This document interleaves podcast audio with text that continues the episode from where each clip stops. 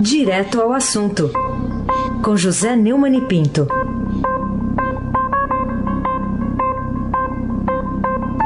Neumani, bom dia. Bom dia, Raíssen Abac, o craque. Bom dia, Carolina Ercolim, tintim por tintim. Bom dia.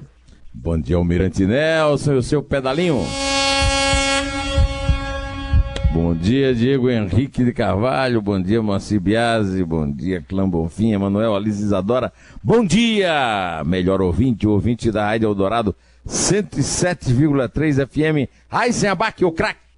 Vamos lá, estou com o título aqui de uma chamada de primeira página do Estadão de hoje que diz: Sob pressão, Centrão abre mão de novos ministérios. Que mudança essa notícia representa na questão da governabilidade para o presidente Bolsonaro? É uma é, mudança bastante importante. É, eu já disse aqui que é movimento é, altera grande coisa é, nas decisões institucionais. Mas está provado, se realmente isso acontecer, se essa votação for feita hoje, né? E, e, e realmente ela resultar positiva para o governo, e já é positivo o fato do Centrão ter recuado em algumas de suas reivindicações, né? Uh, o Centrão recuou é, na questão é, do, da criação dos novos ministérios, mas parece que há uma dúvida em relação à mudança é, do Conselho de Controle de Atividades Financeiras, COAF, é, do Ministério da Justiça e Segurança Pública, do Sérgio Moro, para o Ministério da Economia, do Paulo Cunha, que, aliás, não quer essa mudança, porque está afinado com o presidente. Né? Essa mudança é muito importante, ela foi feita por pressão nos computadores, por pressão nas redes sociais e se realmente isso acontecer, é um fato extraordinário, é um fato que mantém, pelo menos parte daquele compromisso que eu falei que o presidente Bolsonaro teve com os seus eleitores. Isso é relevante, porque o Congresso não devia se meter nisso. É, criação de ministérios, fechamento de ministérios, são assuntos do presidente com o seu, senado, com o seu eleitor, e essa é, pressão é, pode ter reafirmado essa, essa verdade que eu tenho repetido aqui, que o Congresso é, tem que cuidar das, das, da sua pauta, o, o, governo, o executivo do, da sua e o, o Supremo da, dele. Né? Ontem chegou a haver, inclusive, um, um clima de, é, de, guerra né, pessoal entre o, o presidente da Câmara, o Rodrigo Maia, e o, o líder do governo, na casa, o Major Vitor Hugo, porque teria criticado o Congresso. O Congresso está meio abespinhado, igual o Supremo, não pode ser criticado. Pode sim. Pode ser criticado, deve ser criticado, porque o Congresso é, teoricamente, o poder que representa o povo. E não pode, representando o povo, ficar se imiscuindo nos compromissos que o presidente, que o executivo fez com esse mesmo povo. Bom, a respeito desse assunto, é, o deputado federal Aguinaldo Ribeiro é, falou alguma coisa que o Almirante Nelson vai nos tocar aí. Por favor. No ambiente democrático se decide no voto. O presidente foi eleito pelo voto, tem a legitimidade é, de exercer o seu governo, respaldado pelo povo brasileiro, da mesma forma que o parlamento tem o mesmo direito respaldado pelo povo brasileiro. Acabamos de ouvir agora há pouco também na, no, que a Carolina selecionou aí do, do Estadão Notícias uma boa entrevista da Zeina Latif, economista-chefe do, do XP, que falou algo parecido com o que Agnaldo, que é meu conterrâneo lá da Paraíba, falou. Eles dois têm toda a razão. É, cada um tem que cumprir a sua parte para que o cidadão seja beneficiado. Carolina Ercolim, por falar em você, tintim por tintim. Tô aqui. Ó, queria falar contigo sobre as manifestações de domingo, né? A gente já tem é, uma divisão clara, né, sobre esses atos. Estão rachando empresários da linha de frente do próprio bolsonarismo. A Fiesp já disse que não vai participar da manifestação. É, pessoas importantes, como o próprio ministro Santos Cruz, também disse que não é uma hora boa Temos o próprio governador de São Paulo, João Dória, né, que está falando também que não é hora de acirrar os ânimos, de desfiar o foco da pauta econômica. E queria saber, nesse contexto todo, o que, que você achou da própria decisão do presidente Jair Bolsonaro de não participar fisicamente dos atos, né? Estar ali frente aos holofotes para convocar as pessoas para irem às ruas no domingo. Carolina está fazendo spoiler aí da pergunta do Heisen, mas eu vou deixar para responder a primeira parte quando o Heisen perguntar e vou responder a ela em relação ao presidente. O presidente afirmou aliados ontem que não vai participar das manifestações convocadas para domingo 26 em apoio ao seu mandato. Ele, o Bolsonaro falou sobre o assunto com os ministros na reunião do Conselho de Governo no Palácio da Alvorada de manhã, ontem de manhã. As pessoas mais próximas é, confidenciaram aos repórteres que o objetivo é demonstrar respeito pelo cargo e por suas responsabilidades. Eu tenho sido um crítico muito feroz do presidente quando ele desrespeita o cargo e quando ele, é, de certa forma, descumpre as suas responsabilidades. Então, sou o primeiro a aplaudir quando ele toma a consciência disso e toma uma decisão correta a respeito do assunto. Acho que é muito importante que ele respeite o cargo, que ele assuma as suas responsabilidades, como será. Como disse a, a, a Latif na sua entrevista que está no Estadão Notícias, quando ele assumir aquilo que ele falou na posse. Que todos os cidadãos são governados por ele, então que ele governa para todos. Aí se abaque o craque. Então vamos lá, vamos falar da, desses atos ainda, é, com o PSL rachado, empresários que apoiaram Bolsonaro financeiramente na campanha, é, enfim, uma, a Fiesp está dizendo aqui que não vai, quer dizer, o Pato não vai dessa vez, né, Neumann? O pato não vai, mas nós continu continuamos pagando por ele. Então tá, o que, que, você me diz? Por que, que você acha que tá havendo esse racha, por exemplo? É, o Gabriel Cana, que é o sobrinho do Flávio Rocha, da Riachuelo, né? É o presidente executivo do grupo, disse numa entrevista à Folha de São Paulo, é, ontem, né? Que foi publicada ontem, que a forma como os atos foram convocados causou espanto no empresariado. Né? Do outro lado, o dono da Avon, Luciano Ang, que é um entusiasta do bolsonarismo, tem usado as redes sociais para divulgar o protesto. Segundo ele, o Brasil é o país do futuro, que nunca chega, dos políticos que nada fazem e do povo que espera acontecer. É, a Carolina já citou, ao fazer a sua pergunta, né, é, que o governador de São Paulo, segundo a Vera Guimarães, né, o João Dora Júnior, a Vera Magalhães, sempre estou trocando o sobrenome da Vera, é, considera inoportunos os atos previstos para o domingo. Ele disse à, coluna BR-18 né, que opôs os apoiadores do governo ao Congresso e dividiu o campo conservador, é, esse, é, essa convocação. Né. Ele acha que não é hora de acirrar os ramos, os ânimos e desviar o foco da pauta econômica, duas consequências que ele enxerga como possíveis a depender da pauta que foi levada às ruas no domingo. No meio dessa coisa toda, eu quero só dizer o seguinte: o povo tem toda a razão de se manifestar. Sempre. Em qualquer direção. E isso sempre será benéfico para a democracia. Nem sempre é benéfico para é, o governo ou para a oposição. Mas para a democracia, é sim. Carolina Ercolim, tintim por tintim. Neumani, vamos falar sobre essa perspectiva, não sei se de calmaria ali na relação entre Planalto e Congresso, né? Ontem a gente viu o Rodrigo Maia rompendo relações com o líder do governo. É, mas se de alguma forma isso pode dar um aceno ali para a reforma administrativa, né? Andar lá na Câmara. Tem a reforma da Previdência também, que está é, na ponta da agulha ali, está passando pelas audiências. O que, você acha, hein?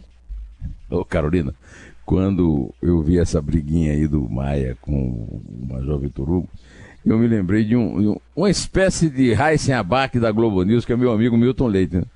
Ele está falando, quando tem uma discussão, ah, está falando o seguinte, sua mãe não é homem. É isso aí, mais ou menos, que o, que o, que o Rodrigo Maia falou pro, pro Vitor sua mãe não é homem, né? O presidente da Comissão Especial da Reforma da Previdência, né, ontem estendeu até o dia 30 o prazo para apresentação de emendas eh, que são propostas de mudança no texto. Né? O deputado Marcelo Ramos, do PR do Amazonas, explicou que a estratégia agora é tentar garantir que a reforma ande. Né? Também o, o, relator da comissão especial, que é o deputado Samuel Moreira, do PSDB de São Paulo, disse que a economia de um trilhão de reais em 10 anos será preservada no texto. Ontem ele afirmou que, pelo bem do projeto, é preciso acalmar os ânimos dentro e fora do governo, ou seja, acabar com essa história de sua mãe não é homem, né? Vamos ouvir o, o Samuel Moreira falando a respeito, por favor, Almirante Nelson. A reforma não é uma pauta do presidente da República, não é uma pauta de A nem B, eu já disse, é uma pauta do país. É uma pauta agora que está aqui na Câmara Federal. Nós precisamos construir unidade para viabilizá-la, porque além do conteúdo precisa de voto. Precisa ter votos para aprovar. A gente precisa ter responsabilidade. Né? E de maneira republicana buscar os votos, sem dar cotovelado. O governo precisa baixar a bola, acalmar e construir uma boa relação sempre, do ponto de vista do diálogo, do entendimento, todos juntos. É, tanto Marcelo Ramos quanto Samuel Moreira me parecem realmente escolhas adequadas para os cargos de presidente da comissão especial e de relator. Espero que isso resulte realmente numa. Não importa que seja do governo, que haja alterações, mas que haja essa economia que é, possa dar ao exterior um sinal de que é possível investir no Brasil é, sem ficar puxando, arrancando os cabelos. Né? É, vamos esperar para que isso aconteça. Eu não vejo grandes problemas de aprovação da reforma da Previdência. Primeiro, porque o povo está a favor. Segundo, porque a reforma da Previdência, ao contrário do pacote do muro, que é prioritário, eu acho que é até mais prioritário, não atinge os interesses dos acusados e assustados do Congresso e, portanto, deve passar para a nossa felicidade. Agora, depois disso, como disse a Zena Latif para a Carolina, o, o governo vai ter que fazer propostas para destravar a economia. Não pode confiar apenas e contar apenas com a reforma da Previdência. Abaque, o craque. Ô Neumann, é, o que, que tem aí, ao seu ver, é, de. É, nessa relação, que você acha que tem alguma relação entre a carta de 14 governadores, são quase todos de esquerda, uh, criticando o decreto da posse uh, de fuzis e o anúncio feito pelo Planalto de que o governo pode voltar atrás, em parte, aí, do decreto das armas. Tem alguma relação entre as duas coisas? Eu acho que pode ser ter, né? É a mesma coisa que tem a ver a relação entre o recuo do Centrão e, e a pressão dos bolsonaristas na, nas redes sociais, né? Os governadores estão fazendo a, pressão política deles, está é, tá dentro da, é, da alçada deles de, de reclamar. É, os governadores são, em última instância, os responsáveis pela segurança pública e é claro que tem uma, um, um, certo tom de oposição porque é da esquerda. Mas ontem, o porta-voz da presidência, o general Otávio Rego Barros, é, disse que os aspectos, que alguns aspectos do decreto que flexibilizou o porte de arma de fogo estão sendo avaliados por Bolsonaro e pela assessoria jurídica da Casa Civil. Né? O projeto que o governo elevou ao Congresso é o projeto que o governo defende. Mas, ao mesmo tempo, o projeto que está sob análise dos nossos congressistas pode sofrer eventuais alterações com as quais o governo, entendendo o, o caráter democrático dessas modificações, estará perfeitamente alinhado com elas. Então, essa é a ideia. Mantém-se aquilo que nós propusemos, não obstante, pode haver naturalmente essas modificações fruto de um trabalho dos nossos congressistas. Então pode ser que, não sei se teve alguma influência dos governadores ou não, mas de qualquer maneira é uma, uma pressão legítima e o, o Palácio pode recuar, por que não? Carolina Ercolim, tintim por tintim. Vamos falar o que, que há, seu ver, de inusitado na notícia de que José Dirceu e Eduardo Cunha vão dividir a mesma cela lá no Complexo Médico Penal de Curitiba. É, o Zé Disseu, o, o Cunha, o tesoureiro do PT, João Vacari, e o ex-senador Ginhagelo, aquele que ficava em casa olhando quando a Dilma passasse na, na calçada para ele ir caminhar com ela, e aí entrou na roubalheira do PT. Né? Olha, o, é, é, muito interessante isso. Eu fiz até um comentário no Estadão Notícias, que está, é, que está no ar de segunda a sexta, né, e o de hoje, em que eu faço esse comentário, ele está é, no, no portal do Estadão, né? O Zé Disseu foi o faz-tudo do Lula, foi o chefão do PT. O Cunha foi, é produto do Collor, ele foi presidente da Telege no governo Collor, e depois se tornou um grande operador na Câmara, né, a ponto de ter promovido o impeachment da Dilma, que o afastou do Disseu. Né? O Disseu chegou a Pinhais sábado? Transferido da Superintendência da Polícia Federal, onde se apresentou na noite de sexta-feira para cumprir uma pena de oito anos e dez meses, com mais a pena anterior, dá 39 anos e sete meses, processo por corrupção passiva e lavagem de dinheiro nos contratos da Petrobras. O Cunha já é veterano na casa, né? Não há notícia de que o Cunha vai, Cunha vai arrapar a cabeça do Zé Disseu, porque o Zé Disseu é calouro lá na cadeia, né? Mas vamos ter muito com conversar, inclusive com o Vacari e o Agelo, porque é, é uma união do PT com hoje o MDB, né? É, e com o tesoureiro, porque os tesoureiros do PT foram todos presos, né? O Vacari está lá é, agora, então, inclusive com algum desconforto, né? Eles foram é, transferidos da sexta galeria do presídio para celas no ala improvisada do hospital penitenciário e como foi reformado, eles ainda dormem em colchões no chão, né? Segundo o Conselho da Comunidade de Curitiba, vinculado ao, ao sistema penitenciário, a previsão é que as camas só cheguem em 10 dias. Ainda assim, quem cumpre pena pela Lava Jato está em condições melhores do que os outros presos. Atualmente são 38 detentos da operação numa área de 60 vagas. Nas outras áreas do presídio, a situação é diferente. Há 868 presos para 60, 600 é, vagas. Eu recebi um Twitter de Adilson Cunha que disse o seguinte: Eu não os deixaria junto. Essa convivência pode gerar algo muito ruim. Eu não acho que não, viu, Adilson? Eu acho, eu acho que vão ficar ali recordando o passado. Como dizia o meu querido, meu amado chefe que me ensinou tudo de jornalismo, João Batista Lemos, vão estar muito mais tocando violino do que batendo o bumbo. Você não acha, Raizen Abac, o craque? É verdade. Agora, só para lembrar, antes de ir para o próximo tema, eu estava lembrando aqui que na Papuda, é, em 2017, teve uma cena aqui que a coluna do Estadão na época descreveu, que era Ricardo Saldi, né, que é da JBS, o Gedel Vieira Lima, ex-ministro, e o... quem que era o outro? Acho que era o Funaro. É, um, um, um, falou, um falava, Saldi, vou te matar. Aí o outro falava, Saldi, também vou te matar. Aí o outro, cala a boca, seu gordo. Então, por aí você vê como é que tava é. a coisa. Né? Pois é. Você tá lembrando daquele desse tempo aí? É. A, gente tocava, a gente tocava o bebê chorão pro, pro, pro isso, Gedel, né? Isso. É, mas, mas, mas, o Gedel. Hum. O Gedel saiu de cena e eu acho que o Almirante Nelson nem acha mais aí o bebê chorão.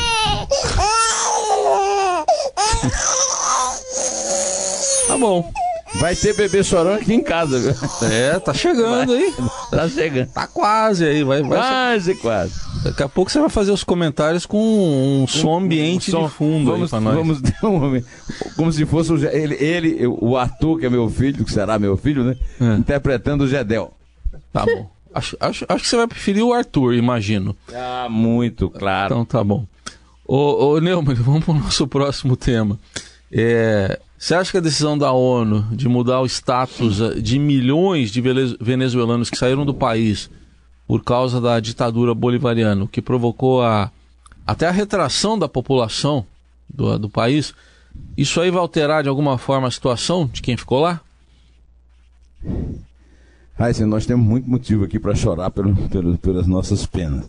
Mas, de fato, a ONU tem razão de, de classificar né, o Alto Comissariado das Nações Unidas para os Refugiados, o ACNUR, qualificar a, os que saíram da Venezuela, né, 3 milhões e 700 mil venezuelanos que deixaram o país, representam 11,6% da população, é um número muito significativo. A maioria deles precisa de proteção internacional para refugiados e por isso que eles foram é, acolhidos é, nesse, é, nessa instituição. Né? E a agência pediu que os outros países não os deportem.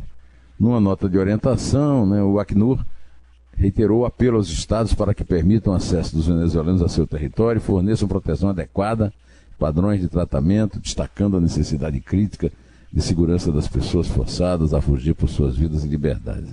Eu sei que nós temos um drama aqui grave né, dos nossos 12 é, milhões e 400 mil né, refugiados de suas casas, nossas calçadas, mas também temos que nos, é, é, nos comover né, com a situação dos venezuelanos. Eu espero que esse aviso da ONU sirva também de alerta para os países que ainda é, apoiam e avalizam a, a, ditadura de Nicolás Maduro. Carolina Ercolim, tintim por tintim. Aliás, para falar ainda nesse assunto, o que, que, você achou dessa decisão aí de Nicolás Maduro de antecipar, né, do ano que vem para agora, a eleição para o parlamento da Venezuela, que é justamente o, o braço contrário a ele, né? Tem como líder o próprio Juan Guaidó. É, Carolina, esse na verdade foi um assunto de ontem, eu não tive como comentário e é importante que comente hoje, porque o Nicolás Maduro é um cínico total. Essa, essa eleição nós já sabemos como é que vai ser feita. É, não, ter, não terá supervisão internacional, vai ser uma eleição fraudada e ele está se aproveitando do erro que Guaidó cometeu com a tentativa de golpe que não deu certo, com a entrada dos, dos, é, da ajuda humanitária é, para o país. E, e, esse, esse desafio chega a ser ridículo se não fosse trágico, se não fosse atroz. Ele lançou o desafio num ato no Palácio Miraflores, que eu conheço muito bem, lá eu entrevistei o Carlos Andrés Pérez, né, pelo aniversário de um ano de sua reeleição à presidência. E por aí você já vê o caráter é, mais do que irônico, satírico dele, né? Uma gozação desse cara, né? A eleição foi fraudada, é, o Guaidó então é, é reconhecido pela maior parte da comunidade internacional como presidente e não é, o Maduro. Eu espero que isso desperte mais ainda a consciência internacional da necessidade de devolver algo que já houve na Venezuela, que foi interrompido, que é a democracia. Antes de encerrar, Carolina Reis, eu quero pedir licença a vocês para saudar a escolha de Chico Buarque de Holanda é, para o Prêmio Camões. É, como todo. O Chico já chegou a ser unanimidade no Brasil, né? O Milou apelidou de unanimidade, interna... É, unanimidade nacional. Hoje o Chico é muito contestado pelas suas posições políticas, embora não seja contestado pelo seu talento como músico. Eu não sou o maior fã de Chico Buarque como escritor. Como político, então, nem pensar. Mas o prêmio Camões é um prêmio importantíssimo. E eu me lembrei agora de um que eu, de quem eu sou fã mesmo, que é o Bob Dylan, que ganhou o prêmio Nobel da Literatura. E o Chico é um músico, é o primeiro músico que está ganhando o prêmio Camões, que é um prêmio que é, privilegia um ano um escritor brasileiro, no outro ano um escritor português. Então, parabéns ao, ao Chico Buarque, aos seus editores, aos seus fãs e, e viva Camões. Vamos contar. Vamos contar. É três? É dois. É um. Em pé.